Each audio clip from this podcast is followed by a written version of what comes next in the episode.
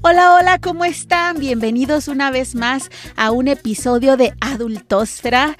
El día de hoy tenemos un tema que, bueno, les va a encantar porque vamos a hablar del amor, de los tipos del amor, del amor perfecto, de los tipos de amantes. Así que no te vayas, regresamos con Adultosfera en este día dedicado al amor y a la pasión. Regresamos.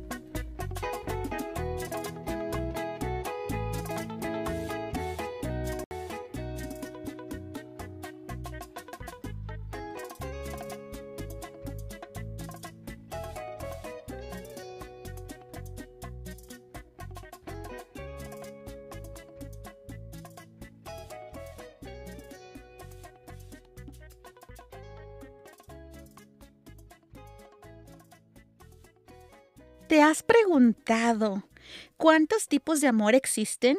Si es que se pueden medir, si es que se pueden contar. Bueno, pues resulta que sí, que existen tipos de amores, tipos de amantes y existen componentes principales del amor. Así que vamos a entrar en materia porque según esto, ¿verdad? Según esta teoría del psicólogo estadounidense Robert Sternberg, este amor se define como un conjunto de sentimientos, emociones y valores que se encuentran presentes en una relación y que están compuestos por, toma nota, tres elementos fundamentales. La intimidad, la pasión y la decisión de compromiso. Si tu relación tiene estos tres elementos, ¡ay! Ya la hiciste. Ya estás viviendo lo que ellos consideran un amor consumado. Ay, como dirían en las novelas, un amor real, ¿verdad? y bueno, pues estos tres elementos son, según estas personas, estos psicólogos, muy interesantes y son muy necesarios para poder tener una relación ideal. El número uno, que es la intimidad, es esta cercanía y conexión, esta unión entre dos personas. La pasión No creo que haya falta definirla, pero es este sentimiento o deseo que conduce a una atracción física y se traduce en romance. y el compromiso. Ajá. Este es el más difícil de todos, porque es una decisión diaria de permanecer al lado de alguien y avanzar por el mismo camino, apoyarse el uno al otro. Así que si estos tres elementos están presentes en tu relación, amiguito, amiguita, ya la hiciste. Estás en el amor perfecto. Y bueno, según estos especialistas, también existen siete tipos de amor. Y según ellos, tomen nota, estos son los tipos de amor que existen. Número uno, la amistad. Dos, la obsesión. Tres, Amor vacío. 4. Romanticismo. 5. Compañía. 6. Amor fatuo. 7. El amor consumado o ideal. ¿Y qué significa? ¿Cómo es que existen este tipo de amores? Bueno, pues el primero que es el amor de amistad se refiere al cariño, en donde existe, sí, eh, uno de los elementos que es la intimidad y también existe compromiso, pero no existe pasión. Cuando estamos en una amistad saludable, por lo general ese elemento de lo sexual no existe. Entonces sí es amor, pero es un amor que no existe esa pasión y por lo tanto ese elemento no está presente y así que no se define como un amor romántico. El otro es la obsesión.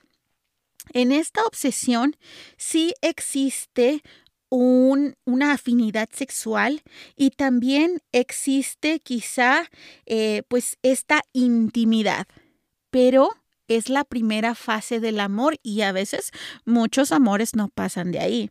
Esta obsesión es el enamoramiento en el que sentimos que no existo sin esta persona, lo amo, lo amo porque estás pensando solamente en esta pasión y obviamente en esta intimidad, en esta conexión, pero no existe un compromiso.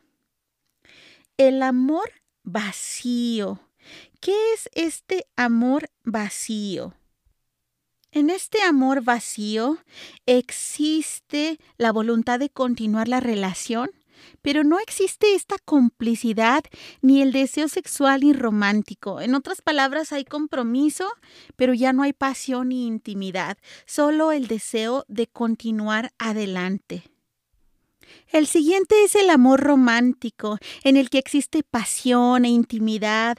Este amor es propio de una pareja que pues está en sus primeros años de la relación y entonces existe un intenso deseo sexual y hay pues intimidad propia de una pareja, pero aún no existe el compromiso, todavía no llegan a esa fase, están todavía disfrutando las mieles de la relación. Y el número cinco es el amor sociable. En este amor existe intimidad y compromiso. Es característico de muchos matrimonios, especialmente ya después de muchos años. Existe pues esta, este compromiso de seguir juntos, son amigos, se comprenden, hay intimidad, pero la pasión ya se fue por la ventana. Se trata de un tipo de amor que puede durar muchísimos años, pero que a veces, si no tiene este elemento sexual, puede terminar ahí mismo. Este amor sociable en el que hay intimidad y compromiso, es importante que busque también pues la parte de la intensidad y la pasión. Y el número seis es el amor fatuo, en el que existe pasión y compromiso, pero no existe una verdadera intimidad es la intención de permanecer juntos porque sí se sienten bien, se sienten a gusto, hay mucha atracción, hay compromiso, quieren seguir con esta relación, pero en realidad no se conocen al 100%. No existe esta intimidad, esta conexión. No existe, digamos que esa intimidad que, que los hace, eh, pues, es, que tengan más estabilidad porque en realidad sí quieren estar juntos, sí quieren, eh, sí tienen esta pasión, pero no existe una verdadera intimidad. ¿Les suena?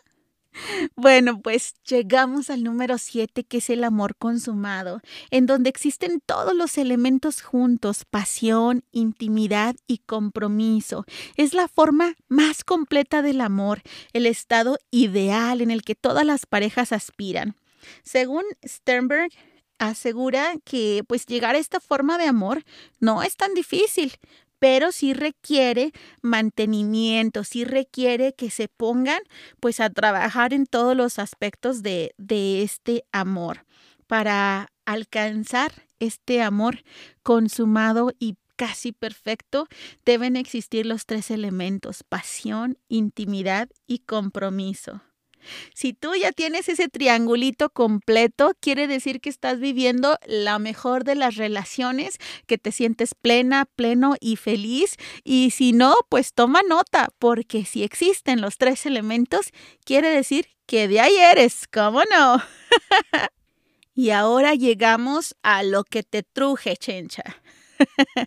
los seis tipos de amante que existen, según la personalidad de cada quien. Según el carácter y las experiencias vividas y las creencias, pues existen diferentes tipos de amantes. Y amantes, ojo, ¿eh? es la forma en la que amamos, la forma en las en la que nos relacionamos y depende mucho de nuestras creencias, nuestra educación, nuestro nivel de madurez. Y existen, pues, como ya dijimos, seis tipos. El número uno es un amante eros erótico. Es una tipa, una tipa, un tipo de amor, es un tipo de amor que se caracteriza por principalmente el sexo y la atracción física en la relación. En este tipo de amantes, pues la situación primordial es en realidad sentir ese deseo sexual intenso por la persona que les atrae. Esta relación que se tiene entre estas personas es básicamente una relación basada en el deseo, en el coqueteo, en las caricias, en lo visual, en la carnalidad. Este es el tipo de amante eros. existe otro tipo de amante, otra forma de amar, que es ludus. En este pues la forma de amar es más como compartir momentos, divertirnos, disfrutar a lo mejor pues ir al cine, irnos de campamento, irnos a las carreras. Este es un amor más enfocado a la diversión, a disfrutar con la pareja, no estar simplemente aburridos en la casa, sino buscar intereses que nos lleven a conectar emocionalmente y pues que nos hagan sentir plenos a través de esta diversión. Existe también el tipo de amante pragmático. Aquí la pasión o la conexión no es lo más importante. Aquí lo que queremos es hechos. en este tipo de personas lo más importante es sentirse cómodos. Si yo estoy tranquilo, no importa si no hay pasión, no importa si hay mucha diversión, somos más prácticos, más pragmáticos. Nos o les interesa asumir pocos riesgos y pues sobre todo estar acompañados con una persona que tenga la misma filosofía de vida, un nivel cultural o económico similar, algo tranqui. Pero la pasión, lo que se dice así como que pasión, pasión, ahí no hay. Otro tipo de amante es el amistoso en este tipo de amante lo más similar pues es básicamente algo como que se va dando gradualmente. Empiezan por ser amigos, se conocen muy bien y poco a poco, lentamente, se van enamorando se va dando ya, además del compañerismo y el apoyo, pues más situaciones en las que van llegando al grado de que pueden llegar a una intimidad sexual, aunque eso no es lo primordial, sino más bien esa, esa compañía. El otro tipo de amante es un amante obsesivo. Aquí él es el que quiere mandar. En esta forma de amante o esta, esta personalidad es pues más bien una persona que quiere tener esa dependencia emocional. Son personas que necesitan sentirse queridos, que demandan atención, que quieren siempre tener todo, todo para ellos. Este tipo de amante, bueno, pues habrá quien le guste esa forma pero pues básicamente es una persona que requiere de mucha atención y que necesita constantemente tener la atención de su pareja y acapararla a todo momento y que no se le vaya. Existe otro tipo de amante que es el amante altruista. Es ese que es entregado, desinteresado y que solo se interesa primordialmente en que tú seas feliz, en que tus eh, necesidades estén cubiertas independientemente a las mismas. Si las de él o ella no están cubiertas, no hay problema. Mientras tú estés bien, yo estoy bien. ¿Quién se apunta para eso? ¿Cómo, ¿Cómo crees que tú amas? ¿Qué tipo de amante eres tú? Ah, ¿Con qué tipo de amante estás involucrada o involucrado? Mm, suena interesante, ¿no? Que habiendo tantas combinaciones, si nos ponemos a pensar, en realidad terminamos cayendo en una de estas seis personalidades o tipos de amantes.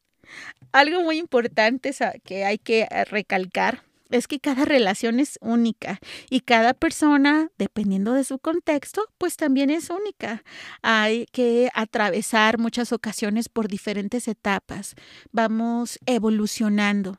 No siempre somos los mismos. El amor y nuestra relación de pareja también evoluciona. A veces para bien, a veces para peor.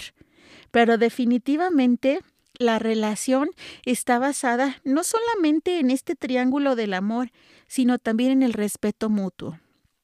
Además de la intimidad, la pasión y el compromiso, un elemento primordial, aunque no lo mencione este psicólogo, es el respeto. Si ya tienes ese cuadrado del amor, entonces felicidades, ya puedes celebrar el San Valentín. Pues espero que te haya servido esta información. A mí me pareció bastante interesante saber cuáles son los tres componentes del amor y saber que, según la psicología, estamos encasilladitos en esto. Obviamente hay líneas que se cruzan, obviamente a veces somos diferentes, pero estos tres componentes del amor me resultaron bastante interesantes. Así que te deseo para este San Valentín, te deseo, te deseo lo mejor y no nada más en San Valentín. Todos los días. Espero que, que tengas esa pasión, ese amor, esas ganas de, de amar que pues que todos merecemos tener y si no las tienes, hay que checar en qué tipo de amante nos estamos convirtiendo. Te mando un abrazo, mis mejores deseos para este San Valentín y todos los días. Yo soy Evale y estoy aquí para ti. Estamos aquí para ti. Baja los episodios, compártelos, dale like.